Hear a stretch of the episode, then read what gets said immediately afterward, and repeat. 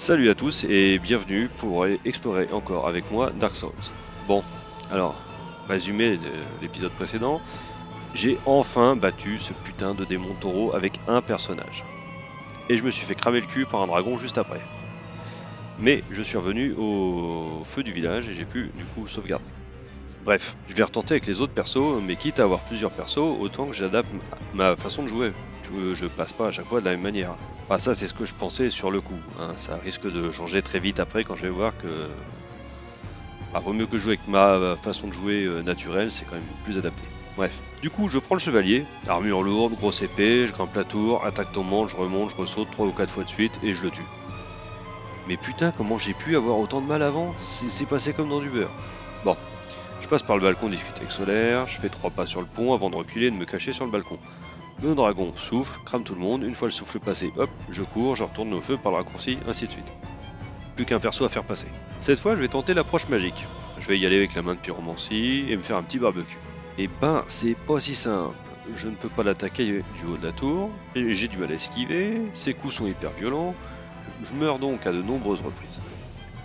Le dernier combat, j'ai épuisé toutes mes boules de feu. Le monstre est presque mort, ok, mais moi aussi. Je tente de continuer à l'esquiver tout en naviguant dans le menu pour m'armer avec une vraie arme. Parce que comme un crétin, j'ai mis la main de pyromancie et l'arc.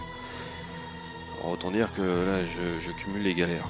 Bon, donc je, navigue dans le menu, j'essaie de bouger en même temps, évidemment, la, fenêtre du menu prend une certaine place dans l'écran. Et là, et eh ben paf, je suis tombé dans le vide comme un espèce de con là. Mais le truc assez amusant, c'est que ce compte des Montaureaux m'a suivi. Voilà, le temps que le jeu calcule et me dise que je suis mort, il y avait aussi écrit vous avez vaincu et il est mort aussi. Voilà, voilà, c'était encore très glorieux. Voilà, bon, bah du coup, euh, le temps de revenir à la tour, de récupérer mon pouvoir perdu, je me rends au balcon, je parle avec Solaire, j'évite le dragon, je me rends au feu par le raccourci. Vous connaissez la chanson maintenant. Bon, alors là, il me reste le dragon à passer. Et il a l'air costaud le bestiau. Après plusieurs morts, je me rends compte que je peux passer en courant avec un bon timing. Mais je dois avouer que je suis pas pleinement satisfait. Alors ok, j'ai utilisé des méthodes de lâche sur certains adversaires, mais je les ai butés quand même. Là, euh, je la tire, je cours et je me planque. Ouais, c'est pas ultra satisfaisant. Alors j'avoue, j'ai regardé un petit peu sur internet et j'ai découvert une méthode qui nécessite que j'améliore un peu mon perso et que je jette un arc et une centaine de flèches. Bon, je vous passe les, détails, mais je ferme un peu grâce au fait que le souffle du dragon tue instantanément toutes les carcasses qui repopent sur le pont à chaque passage. Du coup, passage au feu, cramage de carcasse, passage au feu, cramage de carcasse, etc. J'ai monté tous mes persos pour pouvoir utiliser l'arc que j'ai acheté au marchand avec une centaine de flèches, le coffre et de quoi réparer mon équipement. Oui, bah quitte à farmer, autant se faire plaisir. Hein. Je monte aussi ma force à 16 pour pouvoir utiliser une épée puissante. Avec mes trois persos, je me place sous le pont, gardé par le dragon et je lui flèche la queue, jusqu'à la détruire et obtenir l'épée droite draconique et m'en équiper dans la foulée. Alors il faut bien savoir que dans Dark Souls, les boss avec des queues y cachent souvent une arme redoutable. C'est vraiment une phrase bizarre qu'il faudra surtout pas sortir du contexte. Je remonte sur le pont, et je tire une flèche sur le dragon. Il décolle, et, il se pose près de moi. Je lui inflige un coup d'épée à deux mains, puis je retourne me cacher sous le pont pour éviter sa colère. Il faut savoir que quand on lui met un bon coup d'épée dans la couenne, il réagit soit en essayant de nous niaquer, soit avec un gros coup de papate, soit en nous cramant le cul. Alors autant quand il essaye de nous niaquer ou le coup de patte, si on n'est pas tout à fait dans le, petit escalier qui passe sous le pont, mais qu'on est assez éloigné de lui, ça passe.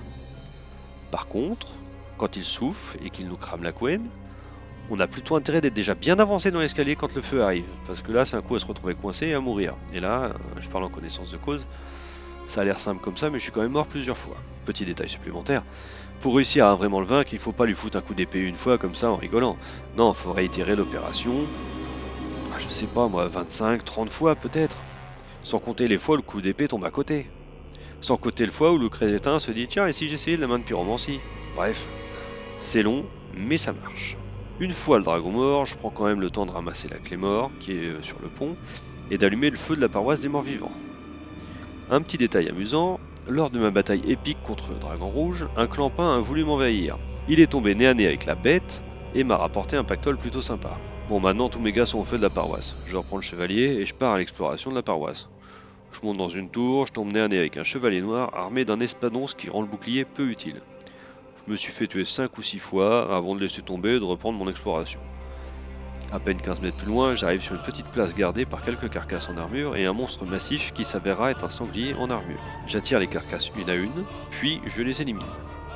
Je passe vite sur le côté et euh, j'arrive sur une sorte de petit pont qui surplombe la place en question.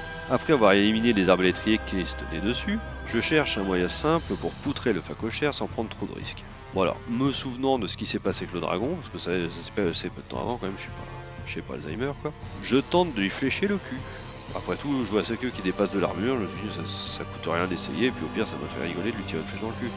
Eh bien, figurez-vous que ça marche ces conneries. Il ne me faut qu'une petite dizaine de flèches pour en venir à bout et voir qu'il laisse tomber quelque chose. En voulant aller récupérer mon bien, je me suis fait envahir et tuer par un mauvais esprit. Alors ça, je vous avoue que dans Dark Souls, c'est un truc qui me fout les boules.